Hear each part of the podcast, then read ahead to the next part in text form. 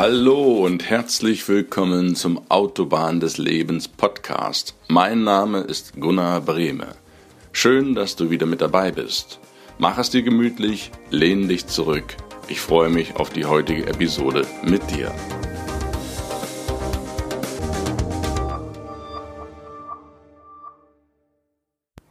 Hi, ich grüße dich zurück zu einer neuen und spannenden Folge auf der Autobahn des Lebens. Wir sind beim letzten Mal in die Gesundheit eingestiegen, ins Rad der Gesundheit. Du kennst das ja inzwischen, das Lebensauto, vier Reifen, Arbeit, Beziehungen, Gesundheit und Ruhe. Und die Arbeit und die Beziehungen, die haben wir in den letzten, ja, ich würde sagen fast 40 Episoden uns angeschaut und werden jetzt für die nächsten Episoden erstmal uns der Gesundheit widmen. Bevor wir das wunderbare Interview starten, möchte ich dir noch kurz etwas bekannt geben. Und zwar wird in Kürze, ich denke so Mitte November, mein drittes Buch auf den Markt kommen. Ja, das ist Buch Nummer drei, was ich selbst geschrieben habe. Ich freue mich da riesig drauf. Möchte dir das hiermit schon mal als treuer Hörer meines Podcastes erwähnen. Es wird den Titel tragen On the Highway of Life. Das ist die englische Version von meinem ersten Buch Auf der Autobahn des Lebens, damit auch Jugendliche, die vielleicht nicht unbedingt Deutsch sprechen, junge Menschen, die des Englischen mächtig sind, die das Buch dann auch in englischer Sprache haben können. On the Highway of Life wird also Mitte November ungefähr in dem Handel erhältlich sein. Ich werde das aber alles nochmal genau bekannt geben, hier im Podcast oder auch wie gewohnt auf meiner Website autobahn-des-lebens.de. Und jetzt wünsche ich uns ganz viel Spaß mit dem Interview, welches ich für dich aufgezeichnet habe in den letzten Wochen. Ja, lehn dich zurück, entspann dich und freu dich auf unterhaltsame Minuten. Wir hören uns. Bis dann. Schönen guten Abend, lieber Zuhörer auf der Autobahn des Lebens. Heute freue ich mich, eine wunderbare junge Frau im Interview zu haben. Es geht, da wir ja im Reifen der Gesundheit sind, heute um richtig Gesundheit. Also nicht nur ein bisschen, sondern wie man die richtig macht. Vor allen Dingen für alle jungen Leute, so die die Schule zu Ende haben, die ja, Abi in der Tasche haben oder studieren wollen.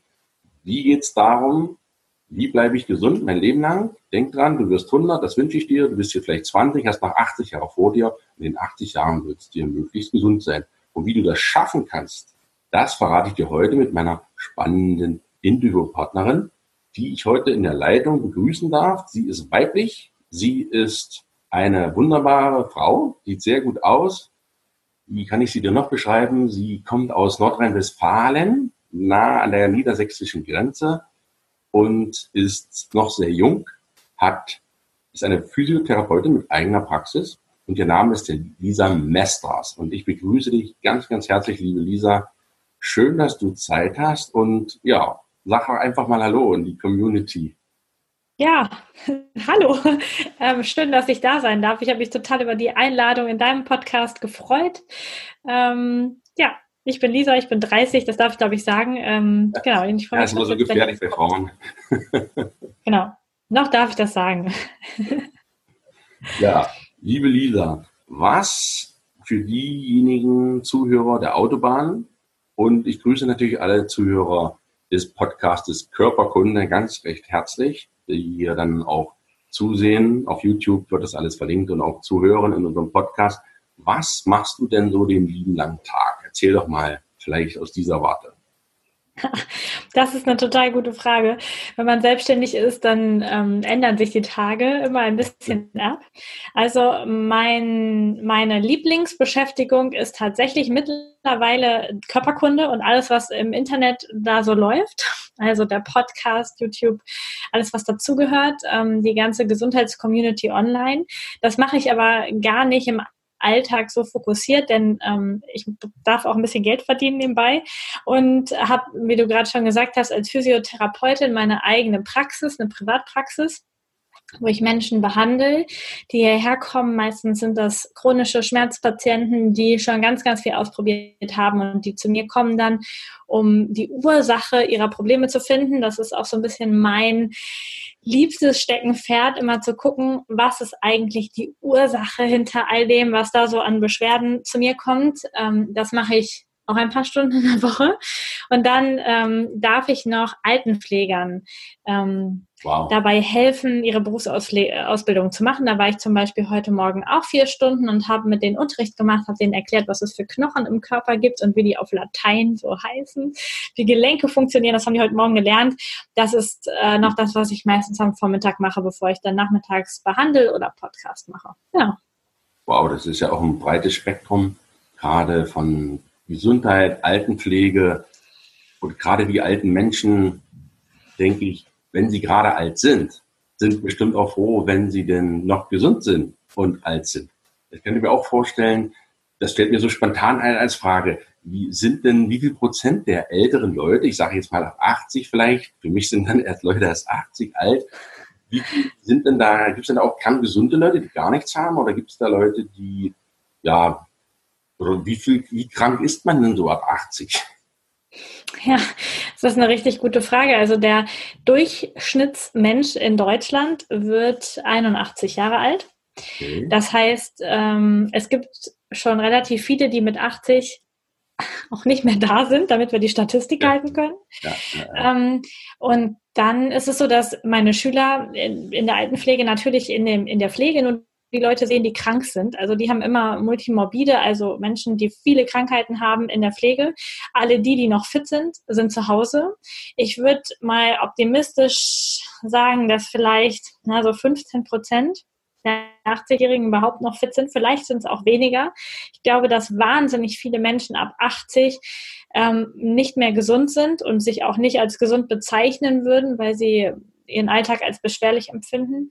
Und wenn wir zurückgehen und sagen, okay, wir gucken vielleicht mal bei den 60-Jährigen, da leben nämlich noch ein bisschen mehr, dann haben wir da trotzdem eine wahnsinnig hohe Quote von Menschen mit 60 schon deutliche körperliche Einschränkungen haben. Und die Ziele, die sie sich vorgenommen haben, wie meine Eltern haben das auch so gemacht, das mache ich in der Rente. Jetzt gehe ich arbeiten und dann mache ich das alles in der Rente dann können sie das nicht mehr machen, weil der Körper gar nicht mehr so fit ist zum Reisen. Und das ist ähm, dann super schade. Also ich glaube, wir haben wahnsinnig viele alte, kranke Menschen in unserer Gesellschaft. Das ist auch ein ganz total interessanter Punkt, den du ansprichst, weil viele Menschen, bevor wir jetzt zum Thema Gesundheit ja kommen, viele Menschen schieben ja alles in die Zukunft. Wenn ich erstmal Rentner bin, dann fahre ich meine Südseereise, dann mache ich eine Kreuzfahrt, dann besuche ich die und die Sehenswürdigkeiten und dann auf einmal sind sie Rentner und dann passiert, oh, aus dem heiteren Nichts ist auf einmal das Leben ganz, ganz anders, weil sie die Zeit gar nicht genutzt haben, wenn, wo sie noch jung waren, wo sie noch die Gesundheit in dem Sinne hatten, wie wir sie vielleicht kennen.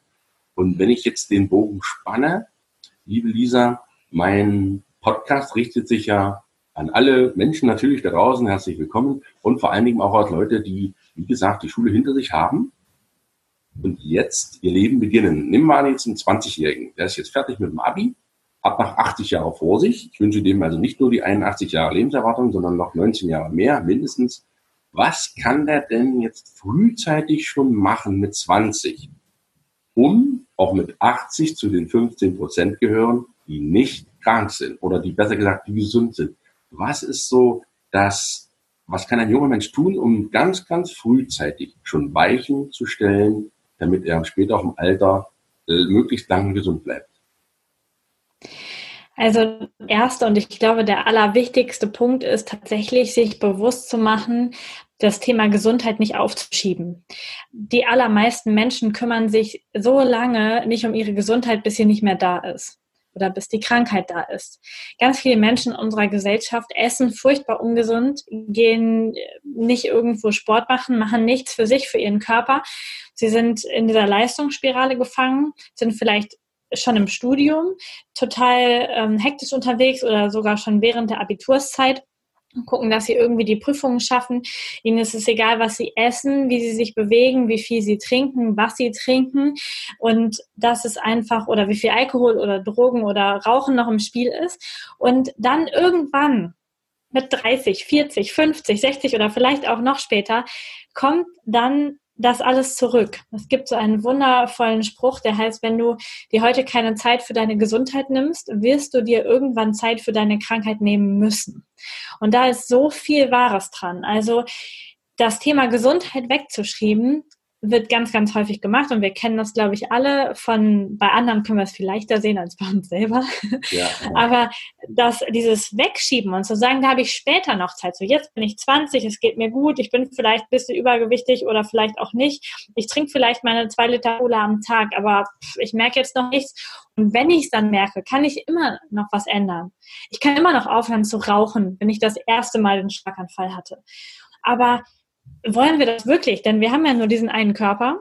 Und wenn es richtig, richtig doof geht, und ich meine nicht nur mal ab und zu ein bisschen ziehen in der Wirbelsäule, sondern so richtig doof, dann geht so viel Lebensqualität verloren. Dann können wir vielleicht nicht mehr reisen oder nicht mehr den Job machen, den wir eigentlich lieben. Wir können vielleicht nicht mehr für die Kinder da sein, die wir irgendwann bekommen.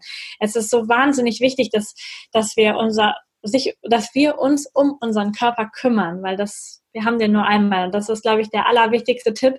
Schieb das Thema Gesundheit nicht weg, bis du älter bist, sondern greif jetzt an und guck mal, was kannst du mit so kleinen Dingen anfangen. Genau. warum ist deiner Meinung nach, was ja eigentlich auf der Hand liegt, früher besser als später? Warum sollte ich nicht sagen, hey, mit 20, mir geht's doch gut? Ja, ich will Spaß haben, ich will leben, ich will das ausprobieren. Warum sollte man da schon aufpassen? In puncto Gesundheit. Warum sollte man da nicht sagen, ja mein Gott, ich will doch mal ein bisschen, ein bisschen leben, ja, sei mal nicht so spießig damit, ihr Opa ist mit 50 oder 60, ich will Spaß haben. Warum ist es aber da wichtig, schon mit 20 so ein paar Grundregeln zu beachten? Es gibt immer einen wunderbaren Punkt in der Ausbildung, wenn ich die Altenpflege ausbilde. Da sind ganz viele junge Menschen dabei und ich unterrichte auch Lunge, also wie die Lunge aufgebaut ist und wir kommen irgendwann auf Lungenkrebs. Und ähm, dann gucken wir einen Film und da ist eine Frau, die Lungenkrebs hat und die schon den fünften Schlaganfall hat und trotzdem noch raucht und trotzdem noch trinkt und trotzdem, also man sieht ihr an, es geht ihr sau schlecht und sie macht das alles trotzdem. Und sie sagt in dem Film, ich habe ja sonst nichts vom Leben. Ich will ja auch noch ein bisschen Spaß haben. Was ist, wenn ich jetzt aufhöre, dann, ähm, dann hat, macht mein Leben ja gar keinen Sinn mehr. Und bei diesem Film ist hinterher der ganze Kurs immer wahnsinnig empört und sagt, wann merkt die das denn endlich? Wann fängt sie denn endlich an zu verstehen, dass sie sich kaputt macht? Und wenn die das dann äh, reflektiert haben, dann sage ich immer, ja, wann, wann wollen Sie anfangen, das zu merken? Wollen Sie warten, bis der erste Schlaganfall kommt oder reicht einer nicht? Brauchen wir drei, bis er kommt? Oder brauchen wir erst eine Darmkrebserkrankung, um zu verstehen, dass so viel Zucker nicht für unseren Körper gesund ist? Da draußen ist das ganze Wissen über Gesundheit. Jeder weiß das eigentlich oder jedenfalls im Groben, was eigentlich gesund wäre. Und wir haben diese Ausrede von, naja, das, es macht halt Spaß und feiern macht total Spaß und Alkohol trinken und so. Das sage ich auch nicht. Ich habe das auch eine ganze Zeit lang mal gemacht. Und gleichzeitig ist es total wichtig, die Balance zu kennen für sich. Ich gehe auch immer noch feiern. Ich trinke auch manchmal ein Glas Wein.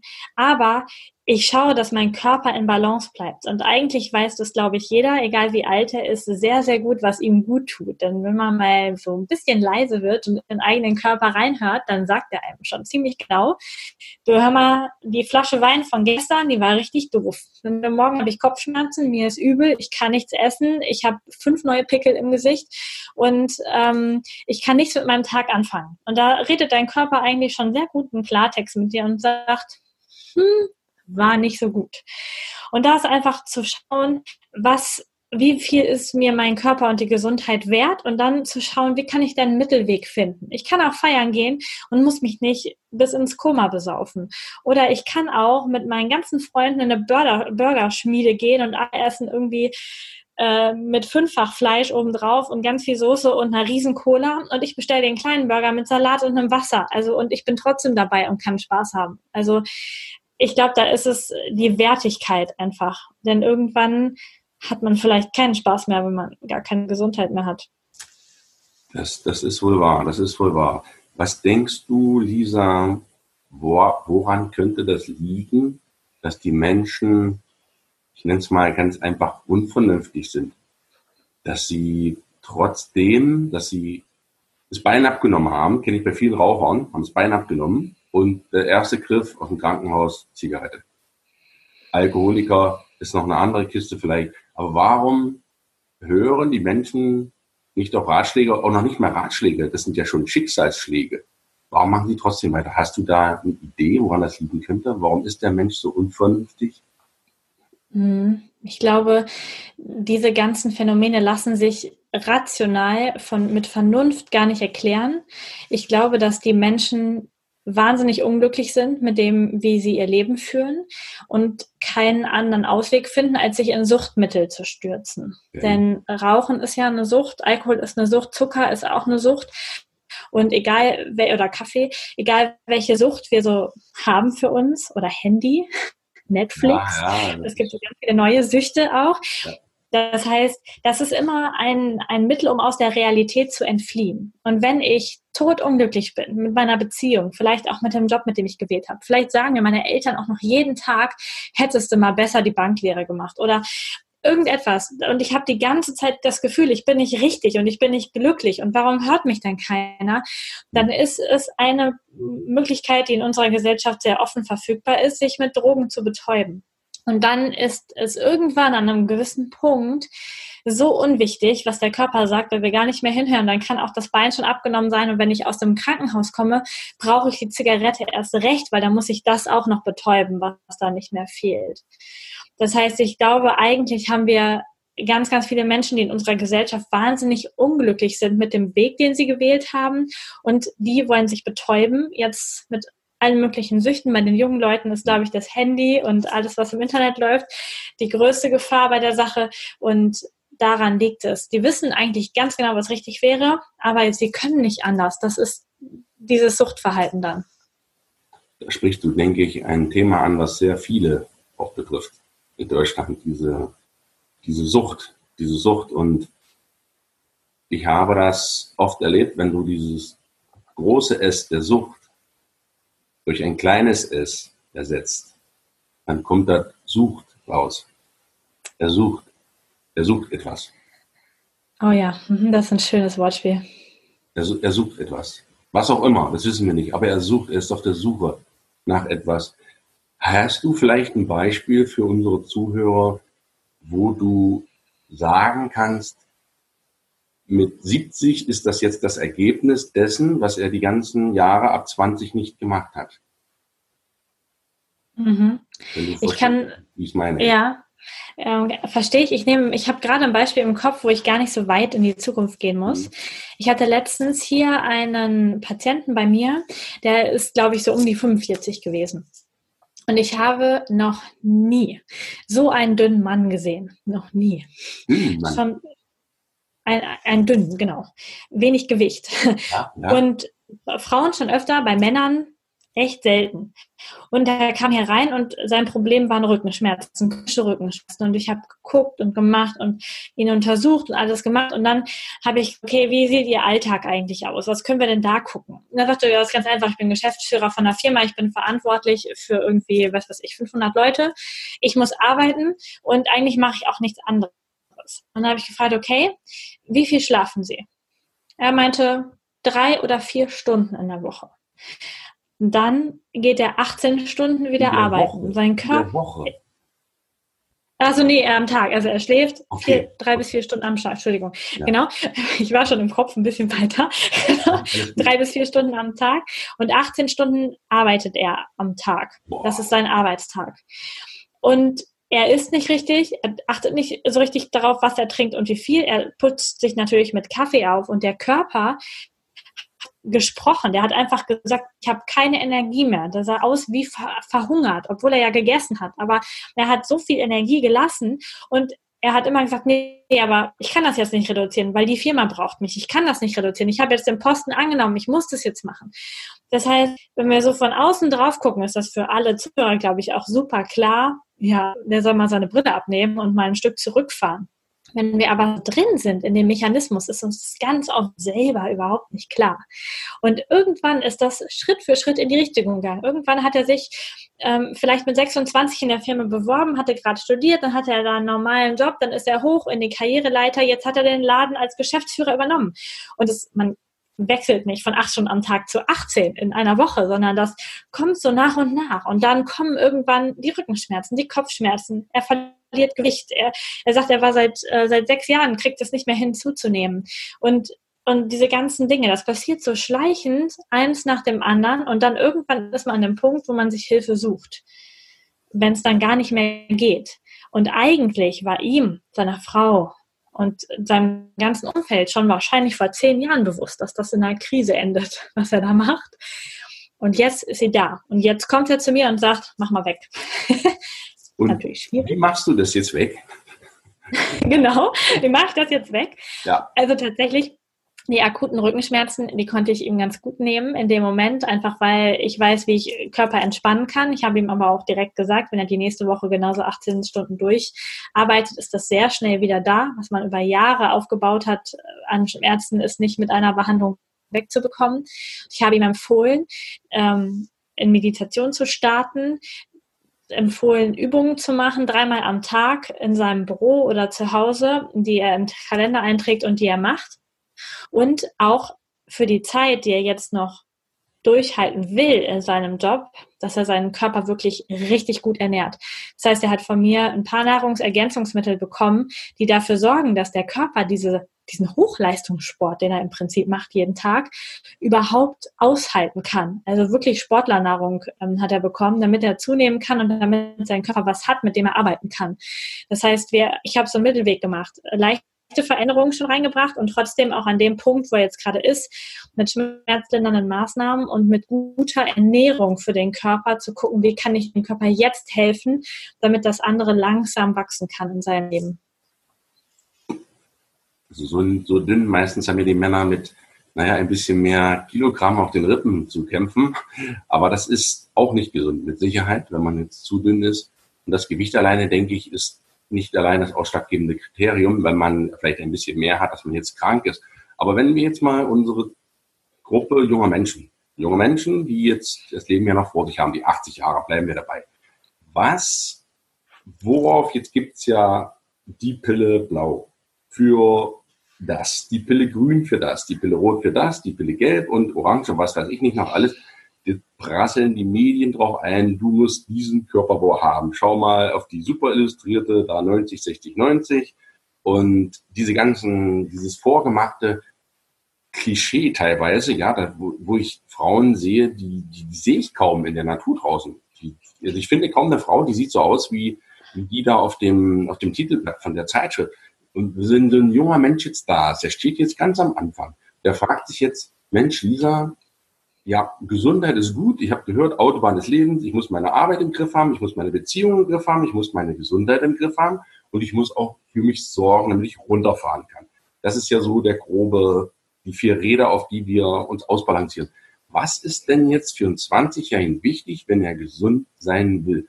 Worauf kommt es da an? Kann man das überhaupt so pauschal sagen? Oder was ist deiner Erfahrung nach die wichtigsten Eckpfeiler für ein gesundes Leben, wenn wir jetzt nur den Reifen der Gesundheit nehmen.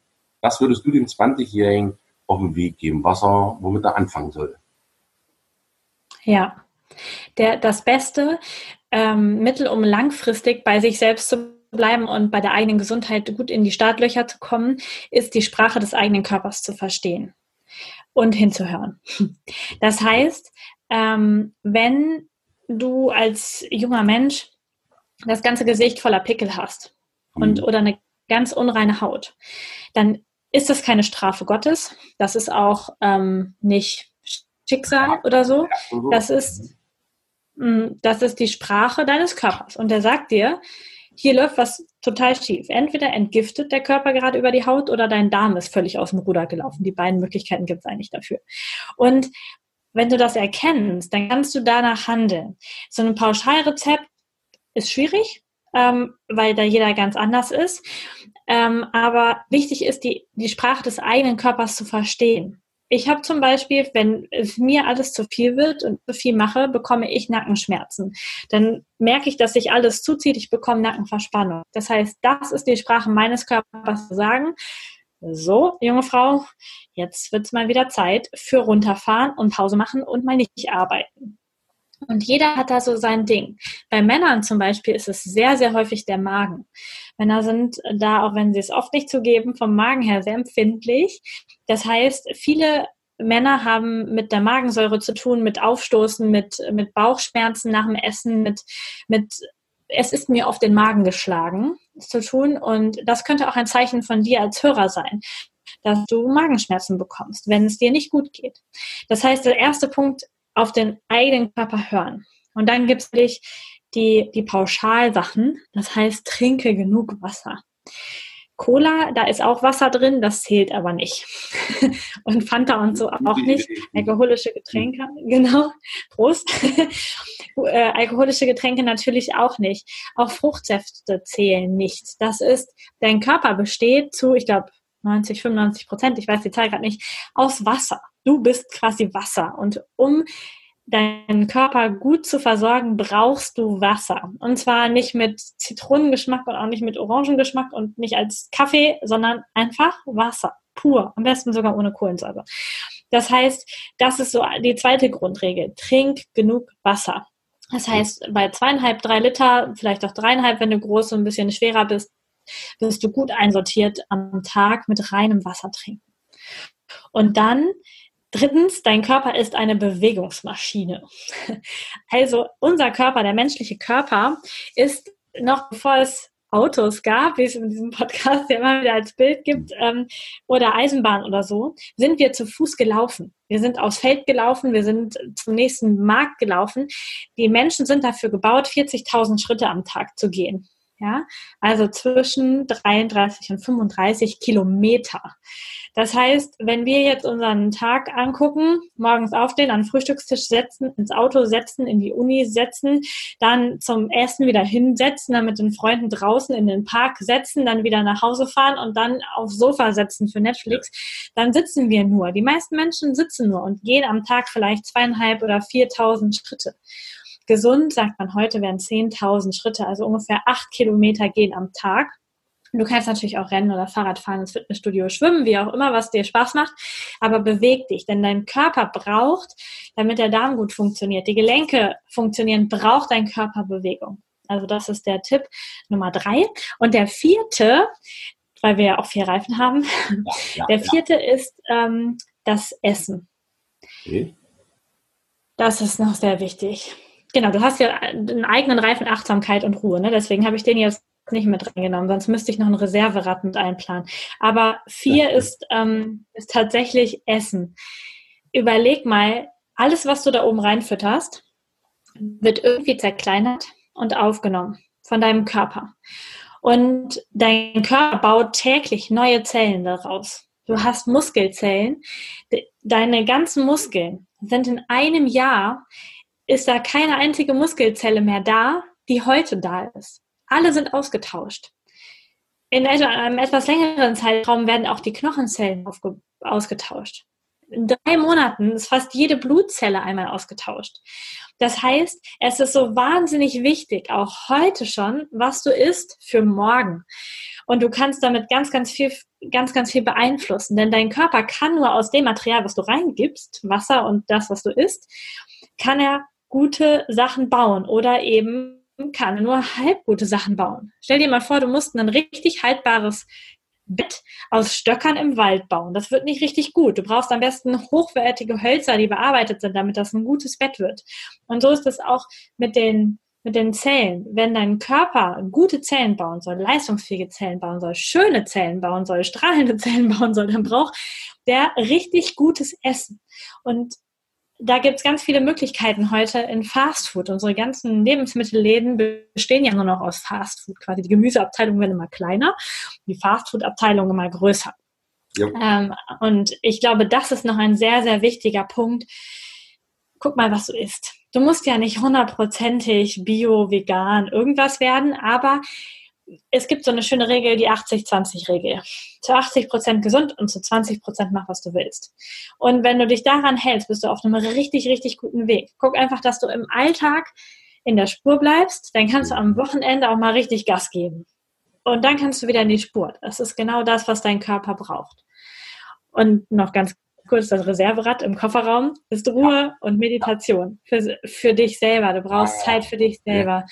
Genau, damit dein Körper überhaupt mal runterfahren kann, damit du zu dir findest, damit du weißt, was will ich eigentlich wirklich und nicht einfach den Vorstellungen deiner Eltern, deiner Freunde oder deiner Lehrer hinterherläufst. Was, was möchte ich? Und das kannst du nur, wenn du alles ausschaltest. Kein Radio, kein Fernseher, kein Netflix, kein Handy, keine Freunde, die dich zulabern, sondern einfach mal nur du in einem stillen Raum und das relativ regelmäßig und dann ploppt das auf. Auf einmal hast du ganz andere Gedanken, weil du mal wieder spürst, was will ich denn? Das ist für deine Gesundheit und auch für das Glücklichsein und für nicht in Suchtverhalten fallen, so wie viele andere Leute, wahnsinnig wichtig und damit auch wichtig für Gesundheit. Das ist wunderbar. Ich danke dir da ganz, ganz herzlich für diese.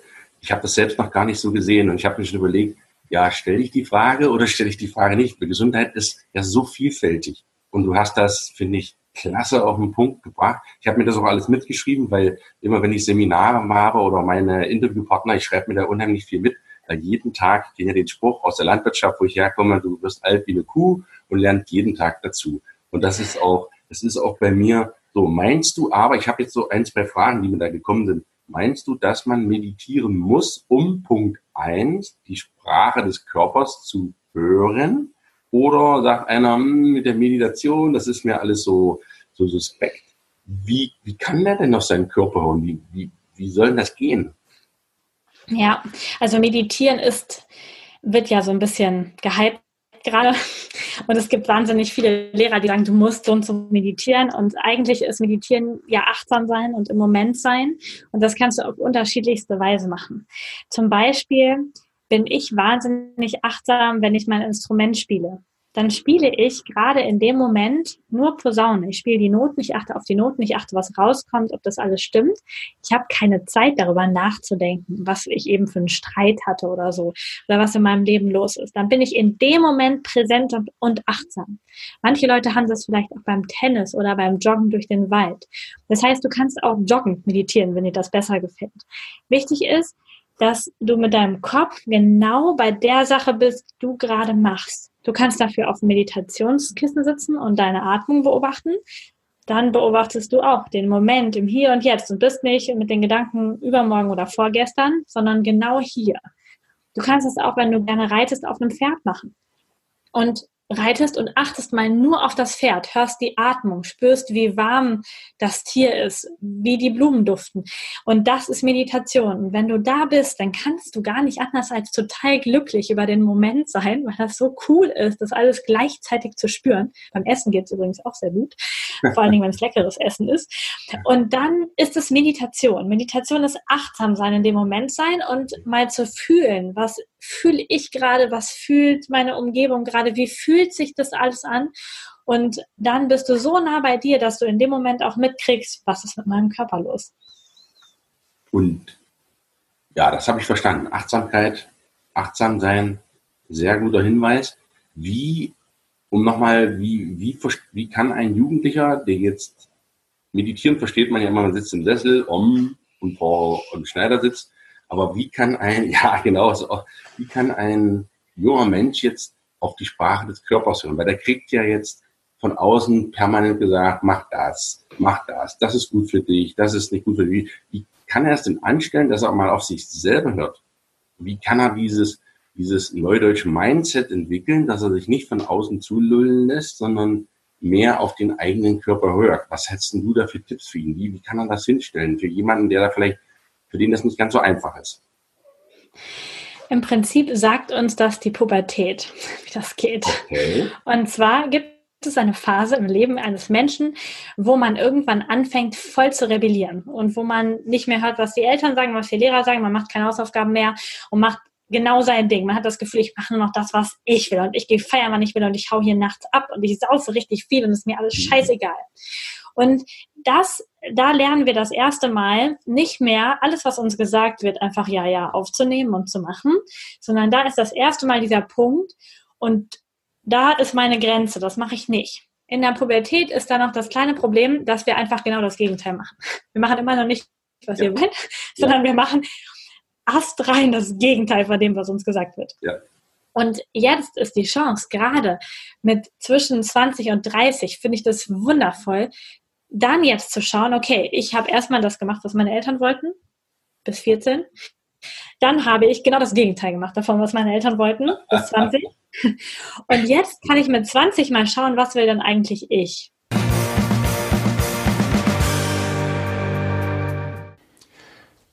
Ja, das war Teil 1 des Interviews mit der wunderbaren Lisa Mestas. Ich hoffe, du konntest die ersten Anregungen für deine Gesundheit mitnehmen. Und ich lade dich ganz herzlich ein zum zweiten Teil nächsten Mittwoch. Wie immer auf der Autobahn des Lebens. Ich freue mich, wenn du wieder reinschaust. Und besuch bitte auch Lisas Website. Ich verlinke dir das alles in den Show Notes. Hier hat eine ganze Menge zu bieten. Alles, was rund um die Gesundheit ist. Ich denke, da wirst du auf jeden Fall fündig und das eine oder andere noch wird dich da auch in Erstaunen versetzen, was die alles so macht, um dich wieder gesund zu machen. Ich wünsche dir einen grandiosen Tag. Alles Gute. Wir sehen uns, wir hören uns. Bis nächste Woche. Dein Gunnar. Tschüss.